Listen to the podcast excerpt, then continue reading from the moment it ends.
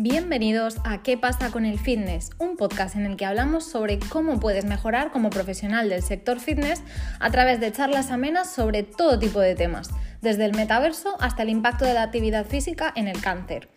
Hoy vamos a hablar de cómo generar un hábito en tus clientes, porque si no tienen un hábito no van a seguir yendo a entrenar y tarde o temprano no van a seguir pagando por tus servicios. Y eso seguramente es lo último que tú quieres. Para ello nos acompaña nuestro compañero David Martín del Campo, desde México, que nos va a contar su experiencia en generar hábitos de éxito. Pero antes, déjame recordarte que este podcast te lo trae Training Gym, el software de gestión que te ayudará a captar clientes, fidelizar a los que ya tienes y aumentar tus ingresos. Si quieres más información, la tienes toda en traininggym.com.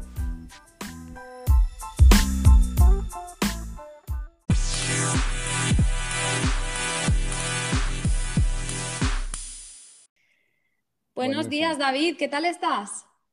Hola, Sara, qué gusto saludarte. Muy bien, muchas gracias. ¿Y tú qué tal? Pues muy bien, la verdad, deseando aprender un poquito más sobre cómo se generan los hábitos. Ay, qué bueno, me da mucho gusto. La verdad es que te, va a encantar este podcast y a todos los que están escuchando, espero que les pueda, les pueda funcionar mucho. Seguro. Eh, te, quiero agradecer muchísimo, Sara, la oportunidad de estar aquí. La verdad me emociona. Eh, y bueno, pues vamos a hacer de esto lo más amigable posible, ¿te parece? Sí, sí, yo además creo que es un tema que a todos nos interesa tanto a nivel personal como profesional, así que seguro que, vamos a abordar temas muy interesantes en este episodio. Vas a ver que sí. Pero bueno, antes de, empezar con el tema, cuéntanos un poquito sobre ti, cómo, cómo has empezado a relacionarte con el fitness, de dónde viene esta pasión tuya por, por el mundo del fitness al final. Vale, mira, te platico. Yo eh, realmente empecé en el mundo fitness hace ya muchos años. Yo creo que aproximadamente yo tenía unos eh, siete años cuando empecé en el mundo fitness. Mi papá es una persona que yo defino como si fuera un soldado, aunque no lo es realmente, pero es muy estricto. Entonces mi papá desde, desde que éramos pequeños siempre nos, a mi hermano y a mí, nos metió en deportes. Por ejemplo, soy cinta negra en taekwondo, afortunadamente. Mejor no meterse contigo, ¿no? Entonces. no, la verdad soy muy pacifista, pero sí no me busquen. No, no es cierto.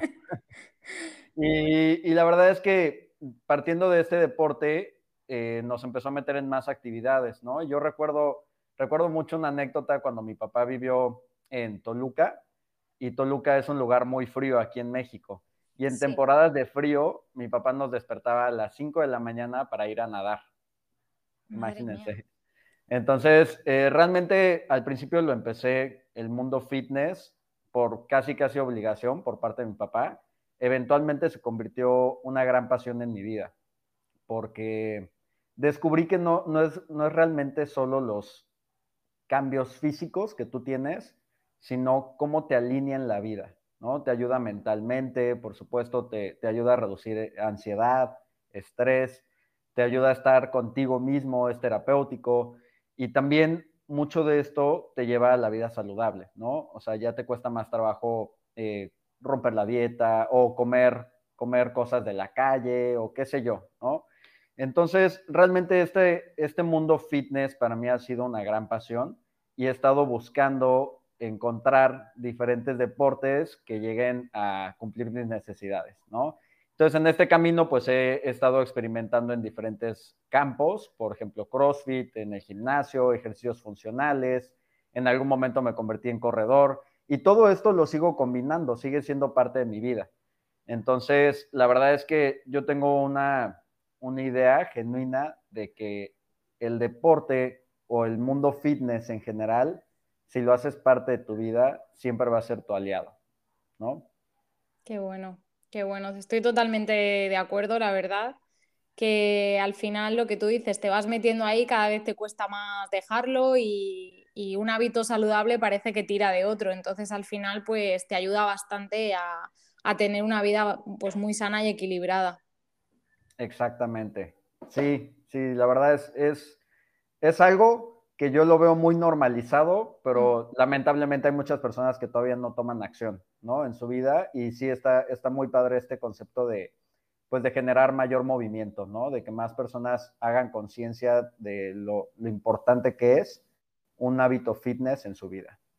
Claro, al final es cierto que, bueno, tú lo has vivido desde pequeño, te lo han inculcado, pero bueno, hay muchas personas que al final nunca han tenido una relación con el mundo del fitness o el deporte, eh, o ha sido muy escasa pues en el colegio, algún tipo de, actividad así, y, les cuesta muchísimo pues em, crear esa adherencia y, realmente disfrutar de, realizar actividad física, no verlo tanto como una obligación y algo que, pues como ir a trabajar, no me apetece, pero tengo que ir, sino realmente es que lo necesito y, me da energía. Exactamente. Y de hecho, Sara, si me das permiso, me gustaría platicar sobre, hay, hay una moraleja que dio Warren Buffett. Warren Buffett, para quien no lo conozca, es de los hombres más millonarios del mundo este, es financiero y él en una, en una de las conferencias que dio a unos alumnos comentaba que parte esencial de tener un control de tu vida es cuidar tu cuerpo, ¿no? Y entonces hacía, hacía referencia, a, les preguntaba muy curiosamente a todos los alumnos que si pudieran tener un coche el día de hoy, ¿cuál tendrían? Y entonces todo el mundo empezó, no, yo tendría un Ferrari, yo tendría un Lamborghini, yo tendría, qué sé yo, ¿no? Ya echen su imaginación a andar. Sí. Y, al final les dijo, ¿y qué, ¿y qué, harían con ese coche? No, pues yo lo, o sea, casi casi dormiría en el coche, los que escogieron la limusina harían fiestas dentro de la limusina. Y al final les dijo, ok, y si les dijera que ese es el único coche que van a tener el resto de su vida, y entonces todos se quedaron fríos.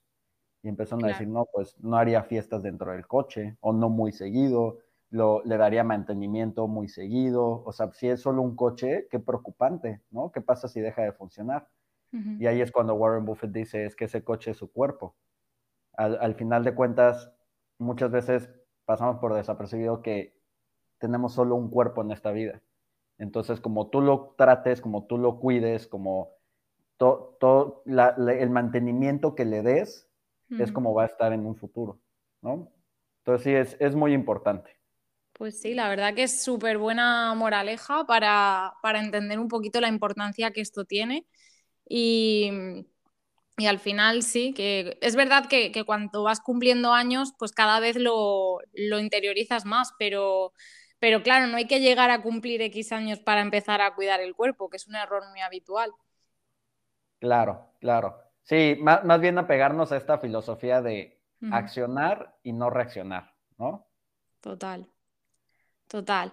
Bueno, vamos a empezar a, hablar de los hábitos y yo he estado aquí haciendo un poquito de investigación y buscando pues cuál sería la, definición de hábito y me he encontrado una bastante chula en una web de psicología que la voy a compartir a ver, a ver qué te parece.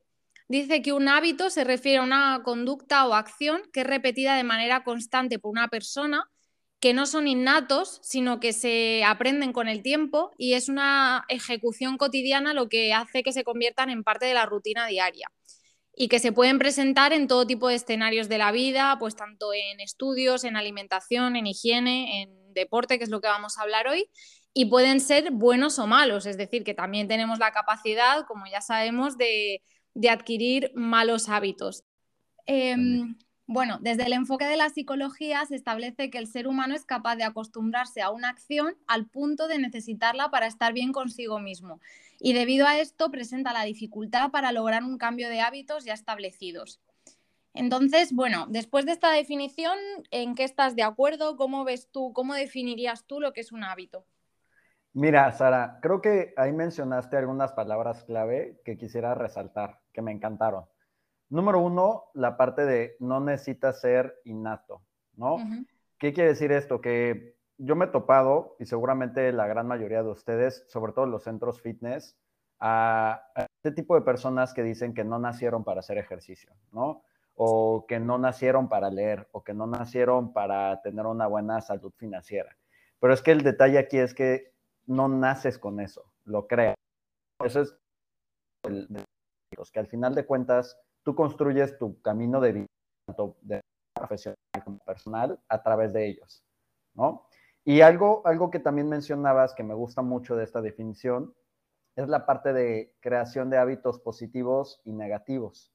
¿Por qué? Es muy importante entender que para el trayecto o la trayectoria para crear un hábito positivo puede ser tediosa, porque normalmente vas en contra de tus, no, no de tus ideales, sino más bien como vas en contra de marea. ¿no? hay, hay, un término eh, neurocientífico que se llama el, el, sistema reticular. Este sistema reticular básicamente es como tu GPS, ¿vale? Es el que, por definición, busca tu, tu supervivencia. Entonces, ¿qué pasa aquí? Que el, el, el, sistema reticular no logra identificar si tu supervivencia es algo positivo o negativo. Por ejemplo, si no estás acostumbrado a leer porque te da flojera y ya te programaste a que no quieres leer, pues tu cerebro te va a empezar a mandar señales. Cada vez que tengas que leer, te va a mandar señales de, no, esto te incomoda, esto no lo, no lo tienes que hacer. Y, y el detalle aquí está en que para, para poder crear estos hábitos positivos, ir en contra de esta marea hasta que llegue un punto en el que se vuelva parte de tu vida. Y ahí tenemos el ejemplo, por ejemplo, de los alcohólicos anónimos, ¿no? De los alcohólicos o de los fumadores activos o cualquier otro vicio. Normalmente lo que hacen es empiezan a trabajar en un hábito para dejar el alcohol o cualquier otro vicio, pero si vuelven a retomar tantito el vicio, caen inmediatamente. El hábito es una, e, es, efectivamente es una conducta o una acción, se vuelve parte de tu vida, pero lo tienes que trabajar todos los días, ¿no? Eh, comúnmente se tiene considerado que, por ejemplo, un hábito se desarrolla en 21 días, se desarrolla cada día. Y creo que más adelante en el podcast lo vamos a escuchar y me voy a más en este tema. Pero bueno, a muy a grandes rasgos, creo yo que es una muy buena definición. Entonces, sí, al final de cuentas, creo que es una muy buena definición. Sí, la verdad que, bueno, al hilo de lo que estabas diciendo, de que hay mucha gente que dice, es que mm, a mí no me gusta hacer deporte, es que como que dan por sentado que todas las personas que, van al gimnasio o van a, entrenar todos los días, pues como que, que han nacido así, por, por decirlo de alguna forma. Mm, y, bueno, creo que esto es un trabajo, como tú dices, que se hace día a día. Sí que es verdad que, pues, por ejemplo, si de pequeño ya te han eh, educado barra obligado un poco a, tener esta, mm, esta, rutina, pues quizá cuando eres adulto, pues como que, que ya lo llevas integrado en ti.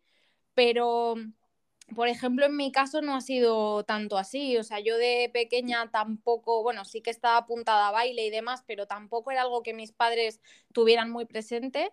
Y, mm, y yo de hecho tenía un poquito de sobrepeso cuando era niña y fui yo la que un día dije, no, yo cuando, cuando vaya al instituto yo quiero mm, estar bien, quiero sentirme a gusto con mi cuerpo y empecé a moverme con los medios que yo tenía siendo una cría de, de 11 o 12 años. Y me hice yo a mí misma ese hábito porque, porque realmente le daba importancia y le daba valor. Y al final es un hábito que, que llevo muchos años construyendo.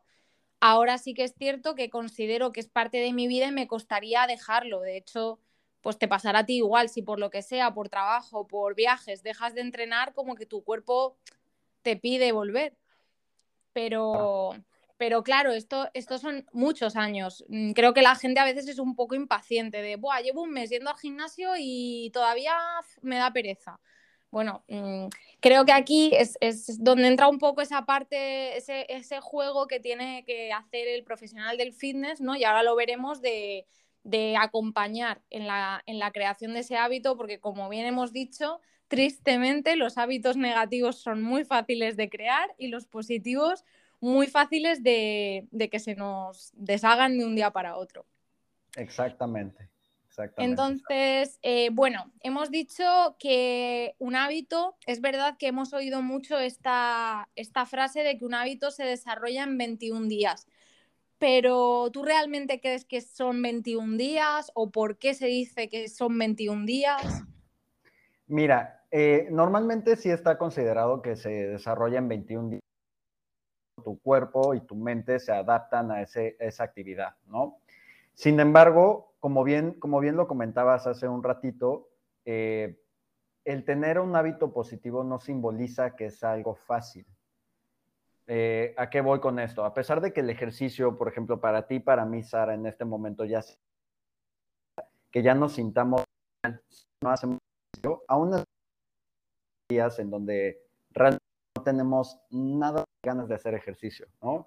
O que escoger el camino fácil y quedarse acostados en la cama viendo una película, ¿no? Y aún así vamos en contra de marea. Entonces, eh, para mí esta definición de los 21 días no es que yo esté en contra, al contrario, si ya está comprobado, es, pues es efectivo. Pero sí, sí tengo eh, un pensamiento que me he topado con de personas que dicen, ok, voy a hacer durante 21 días solamente y voy a ver si se hace parte de mi vida. Entonces llegan al día 21 y a lo mejor, y pues sí, ya se volvió parte de su vida, pero eventualmente, ¿no? Eh, a mí me gusta siempre complementar esta idea, como, lo, como bien lo comentaba hace rato, de que un hábito se trabaja cada, cada día. Es, es despertarte y decidir cuál es el camino correcto. Tienes todos los días de tu vida para despertarte y tomar la decisión de entre dormido en tu cama o viendo redes sociales o cualquier otra actividad que a lo mejor no te esté aportando. Levantarte en contra de tu voluntad y empezar a hacer ejercicio. ¿Entiendes? Eh, y creo yo que es bueno tener un timeline para poder más o menos fijarte en cuánto te va a costar menos trabajo desarrollar estas actividades, pero a pesar de eso, pues siempre van a haber días en los que no tengas ganas. Entonces, al final es un ejercicio de todos los días. Yo creo que cada día tienes que tener esta mentalidad de, a lo mejor hoy no tengo ganas de leer o de limpiar mi casa o de cualquier otro hábito positivo, pero solo por hoy lo voy a hacer. Ya mañana será otra historia en el mundo fitness, ¿no? Existen desde los entrenamientos de CrossFit, los, eh, eh, este, centros fitness de funcionales, pilates, yoga, gimnasios, de todo tipo, ¿no? Y existen muchas casuísticas, por supuesto, pero muy a grandes rasgos, y me, me gustaría como concretarlo, yo creo que existen tres diferentes perfiles de clientes. Número uno, aquellos, aquellos que buscan solo objetivos físicos, ¿no? Eh, aquellos que, por ejemplo, dicen, me gustaría adelgazar tantos kilos o me gustaría ponerme así de fuerte, o me gustaría, no sé, viene una boda de por medio, entonces necesito ajustar mi talla para poder, para poder ponerme el vestido. Luego existe el otro perfil de clientes que es básicamente los que tienen que hacer ejercicio por salud, por necesidad, ¿no? Existe mucho, mucho este tipo de clientes que son de rehabilitación, por ejemplo, ¿no? Que tienen ah, oye, ¿sabes qué? Me lastimé corriendo la rodilla o me operaron, entonces tengo que hacer esta rehabilitación, estos ejercicios. Y por último, vienen los clientes que ya hicieron el ejercicio como parte de su vida. Entonces, yo considero que este último perfil de cliente es el cliente ideal, porque su vida media en un gimnasio o centro fitness va a ser mucho mayor que cualquier otro perfil. Y te voy a platicar por qué. Normalmente, cuando, cuando tú te fijas un objetivo, como por ejemplo eh, un objetivo físico o un objetivo de rehabilitación, lo que pasa es que el cliente solamente busca llegar a ese objetivo y después tira la toalla, ¿no? Y muchas veces el proceso es tan difícil, es tan complicado, precisamente como tú comentabas, Sara. Cuando tu papá te decía, es que no te fijes en todas las hojas, solo fíjate en una, es algo similar. Lo que pasa es que el cerebro funciona de manera muy interesante. Cuando tú, por ejemplo, tienes abiertas todas las posibilidades y ves una meta que está muy inalcanzable porque no estás acostumbrado a ello, sabes que tienes que dedicar mucho esfuerzo cada día para lograr esa meta. Entonces es muy, muy probable que el cliente ni siquiera llegue a cumplir esa meta. Y lo peor de todo es que si sí llegan a cumplir esa meta, eventualmente ya no hacen nada más. ¿No? ya, ya quedó mi rodilla bien, entonces ya no hago más ejercicio. O ya llegué al, cuerpo que necesitaba para ponerme el vestido, padrísimo, y después ya lo sueltan. Pero entonces aquí el punto es considerar, identificar cuáles son estos clientes que ya tienen el ejercicio como parte de su vida, ver cómo les ha funcionado, cómo llegaron a ese punto y tratar de concientizar a los demás clientes que tengan a llegar a esta, misma sintonía, ¿no? A, a, que vean el ejercicio como una parte de su vida y que retengan mayor tiempo dentro de su gimnasio o de su centro fitness. Totalmente. Yo aquí mm, veo y nos hemos dado cuenta también en los distintos estudios que hemos hecho desde Training Gym, veo que uno de los problemas del sector es que se suele tratar a todos los clientes por igual. Es decir, tú vayas al gimnasio cinco días por semana, que vayas uno, que hayas entrenado cinco años, que hayas empezado justo ese lunes eh, a entrenar, como que no hay un trato muy diferente por parte del, del personal del centro y bueno, y por eso nosotros creamos la encuesta para ver un poquito qué perfiles son de riesgo. Pero me ha, interesado mucho esto que dices de que el cliente ideal es el que ya lleva mucho tiempo entrenando y, acude a, un negocio fitness nuevo por los motivos que sean. Pero me parece también muy interesante mm, por la experiencia que yo he tenido, sobre todo en, negocios de fitness boutique, que al final son negocios pues mucho más cercanos, en los que tú generas vínculo emocional con tus clientes, que, mm, que es verdad que los perfiles que ya están acostumbrados a entrenar, primero son mucho más exigentes porque seguramente ya han entrenado en distintos sitios y ya tienen unas expectativas bastante concretas. Y por otro lado, los clientes que empiezan a entrenar, que no tienen ese hábito generado, que además siempre han sentido como que eso es una asignatura pendiente en su vida, si tú consigues generar el vínculo, reconducirlos y que empiecen realmente a hacer un cambio en su vida, creo que van a ser mucho más fieles a ti porque les has dado mucho más que simplemente una clase de fitness, les has cambiado la vida. Entonces, me parece interesante Em, que desde los profesionales del fitness también se genere una atención especial a este tipo de perfiles porque son potencialmente clientes muy fieles si sabemos hacerlo bien. Exactamente, exactamente. Sí, coincido contigo en todos los sentidos, Sara. Al final, eh, ya sabe cada centro fitness o doy doy por entendido que ya reconocen cuáles son los clientes que se quedan mayor tiempo, ¿no? Con ellos. Pero el punto aquí es buscar a los demás y volverlos partícipes a que se haga un hábito en su vida, ¿no? Que el ejercicio no solo sea un objetivo, no solo sea conseguir un objetivo físico ni, ni rehabilitarse de algún problema que hayan tenido, sino que ya lo hagan parte de su vida y que lo puedan construir junto con ellos, ¿no? a través de una atención personalizada, a través de motivaciones, a través de diferentes eh, casos que vamos a ver más adelante en el podcast y, que realmente se queden contigo no por, no, no, por, este, no por necesidad o por obligación, sino que se queden por gusto, que digan, este lugar realmente me está cambiando la vida. Totalmente. Entonces, eh, como profesional del, fitness, de la actividad física, ¿qué podemos hacer para generar ese hábito en nuestros clientes, para que se queden con nosotros? Vale. Mira, me gustaría recomendar dos puntos. Número uno, asegurarte de que el cliente tenga una meta y dividirla en pequeños objetivos. ¿Por qué? Porque cuando era lo que te platicaba, ¿no? Este, si yo te pongo ahorita un ejemplo, Sara, y te digo, vamos a jugar un juego, tú empiezas, probablemente no me vas a contestar nada o te vas a poner a pensar qué, pues cuál va a ser mi primera jugada, ¿no? Y es que el problema está en que cuando yo le doy a tu mente la infinidad de posibilidades de escoger cualquier juego, es complicado para ti identificar qué juego es el correcto, ¿no? Cómo empezar. Entonces, el punto de esto es que la mente trabaja de una forma mucho más amigable si todo lo vas acortando en pequeños objetivos. Entonces, primero que nada, identificar cuáles son las personas eh, que tienen estas metas, cuáles son sus metas, dividirla en pequeños objetivos y número dos, llevar un registro de su progreso. Hay un libro, Sara, que me gustaría que leyeras si es que no lo has leído y, y se lo recomiendo abiertamente a cualquiera que nos esté escuchando, que se llama Hábitos Atómicos, es de James Clear.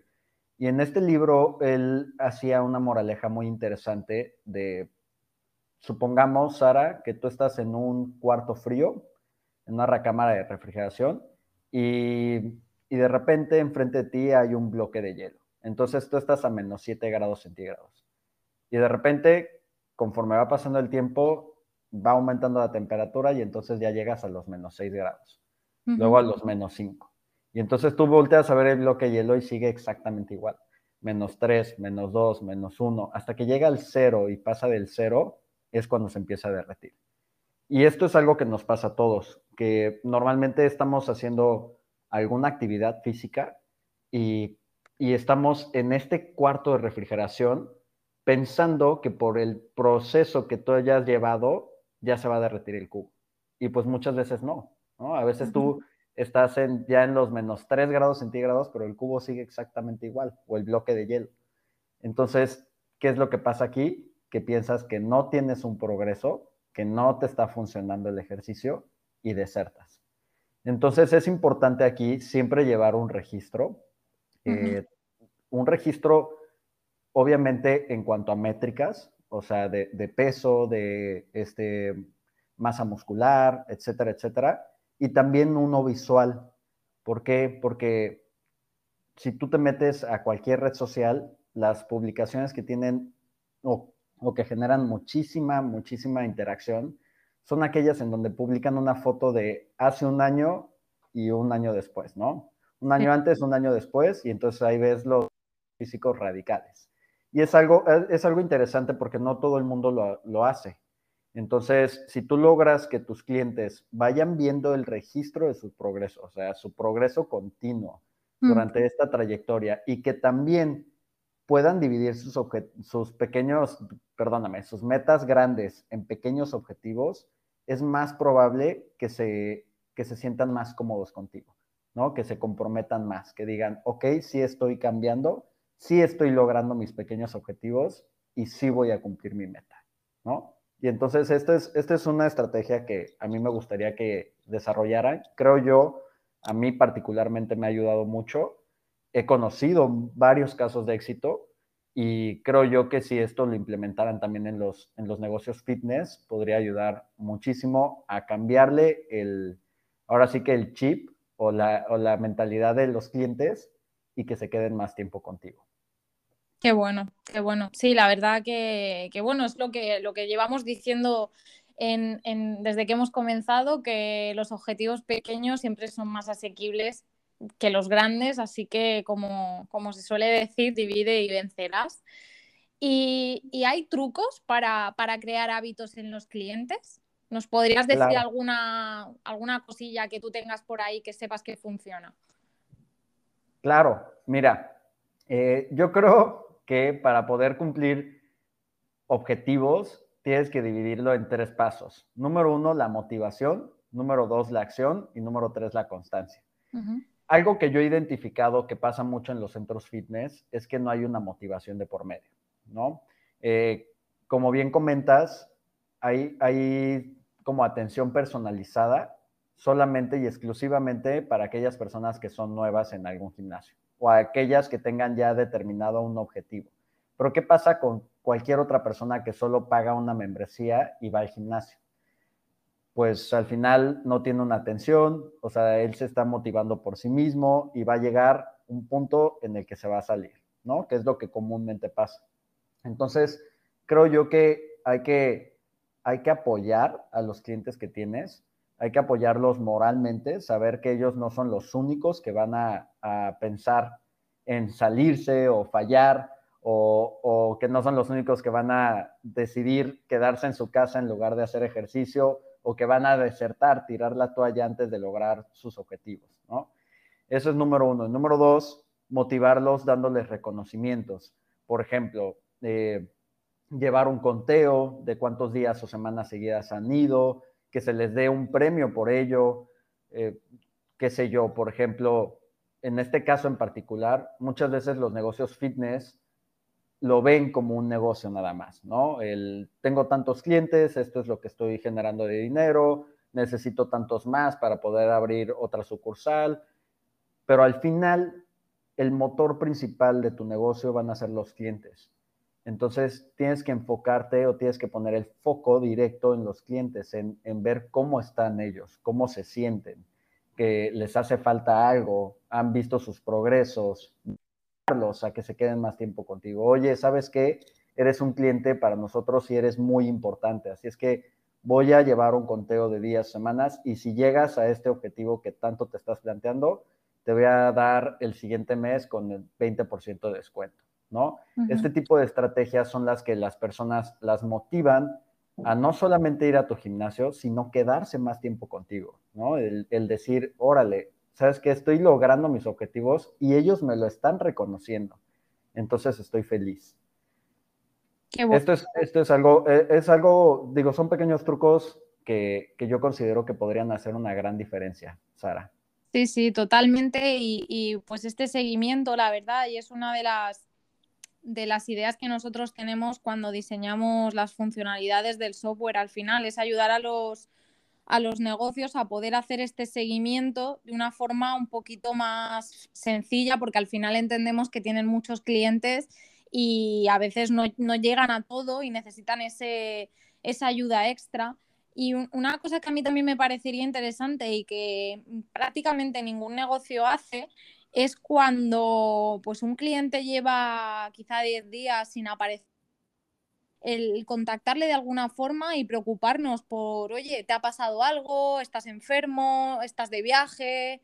Eh, ¿Cuándo te voy a ver? Porque, pues bueno, al final creo que eso también da la sensación de que somos personas y no somos números, ¿no? Y, y que nos llamen y nos digan, oye, todo bien, venga, vente, te cojo clase para tal día y que nos obliguen un poquito a, no decir otro día más que me quedo en el sofá porque hace frío o estoy cansado, ¿no? Claro, claro, me encanta, me encanta tu idea, Sara, creo que, creo que es muy importante. Al final, si tú lo ves, digo, luego muchas veces hacemos comparativas de, de negocios, en este caso de los centros fitness, con otros centros fitness y el problema es que si te comparas con otro negocio que a lo mejor y tiene muchos, muchos clientes, pero tú no tienes el conocimiento de cuánta rotación tienen de, ese, de esa clientela, pues entonces tú sigues sus pasos y llegas al mismo resultado.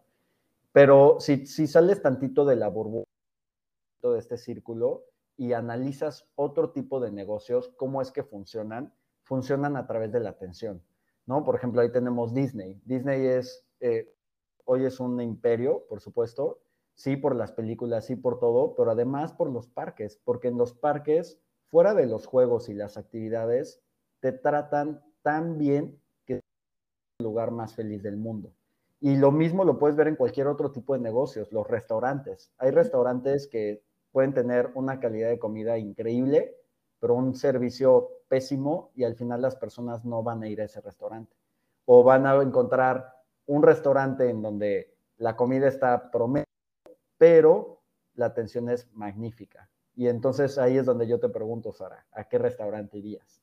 Entonces sí, efectivamente creo yo que es concentrarse en, los clientes, darles atención y este tipo de, estrategias como la que bien comenta Sara hacen completamente la diferencia porque ya no te sientes uno más, te sientes tú parte del grupo, parte de ese gimnasio, parte de ese centro fitness.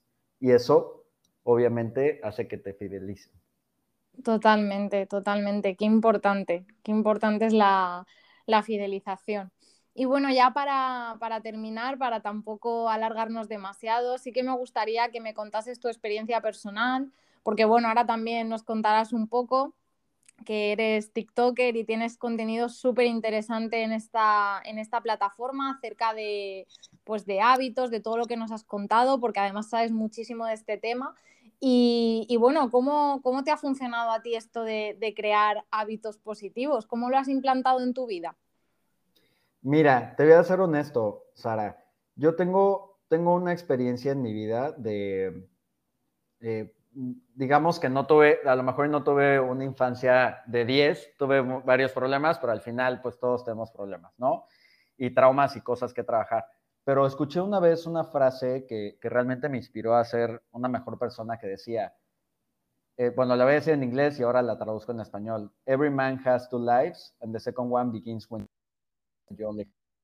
¿No? Y en español, para todos aquellos, todos tenemos dos vidas y la segunda comienza cuando te das cuenta que solo tienes una.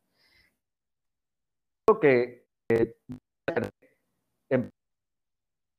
de que quisiera, o sea, qué podría alcanzar y cuáles no. Y después me di cuenta de que cualquier objetivo que te propongas en la vida se puede lograr si te creas. Entonces me volví una persona súper disciplinada y me puse a mí mismo retos personales para poder alcanzarlos, ¿no? Entonces, el punto de todo esto es, comencé con para darme cuenta de que podía lograrlo. Eh, digamos, empecé a leer, ¿no? Y entonces dije, ok, voy a empezar a leer y lo voy a hacer solamente por hoy. Y entonces empecé a leer y a lo mejor y leía una sola página o a lo mejor un párrafo y eventualmente me convertí en un lector activo. El año pasado cerré, digo, yo sé que no es mucho, pero para mí es un gran progreso con 25 libros leídos. Está eh, muy, muy, muy por encima de la media. Sí, sí, y, por aquí en México, que yo estoy aquí, es mucho más por encima, ¿no? Creo que aquí el promedio es de un libro al año. Entonces, sí, la, la verdad es que hoy ya las personas y yo mismo como un lector activo cuando realmente no lo, ¿no? O, por ejemplo, dije, a mí me cuesta mucho trabajo escribir, o por lo menos esa era la idea que yo me propuse y este mes voy a primer libro. Último hice este, este en el mundo fitness, pues, eh, me he vuelto súper disciplinado, por lo menos cinco días a la semana. Y yo sé que si un día fallo, lo voy a completar o lo voy a, este, ¿cómo se dice? Recuperar otro. Pagar, exactamente, con otro día, ¿no?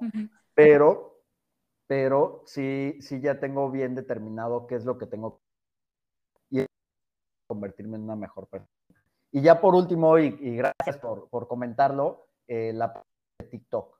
Eh, en TikTok realmente es un proyecto personal yo lo vi, yo lo vi como un desafío porque precisamente yo consideraba que a lo mejor no tenía muchas habilidades como para hablar yo solo.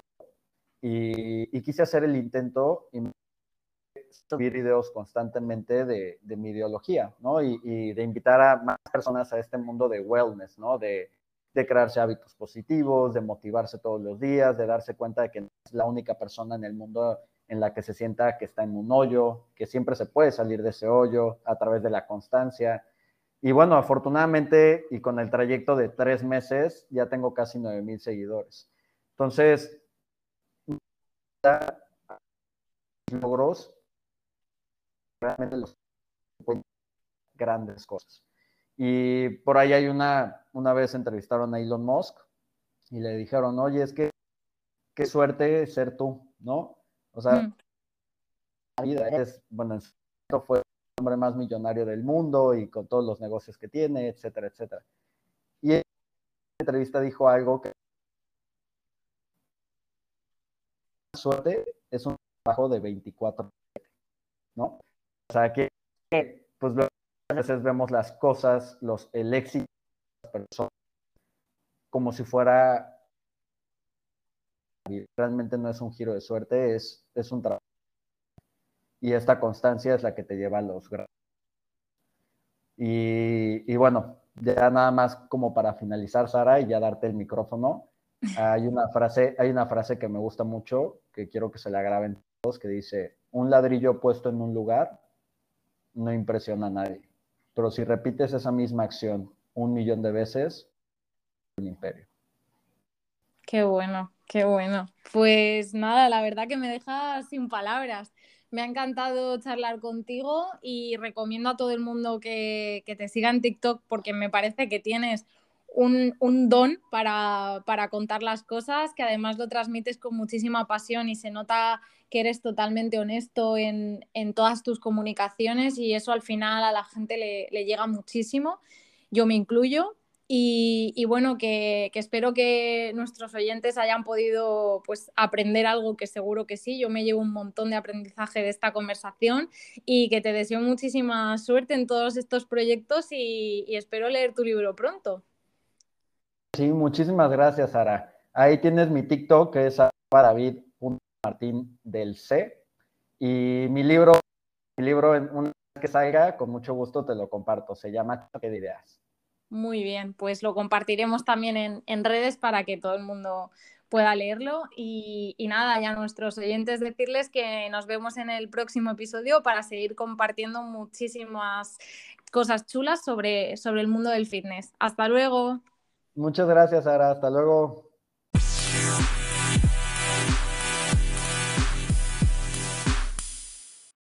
Bienvenidos en este episodio número 9 de ¿Qué pasa con el fitness? Y hoy vamos a hablar de qué pasa con el HIT en los negocios fitness.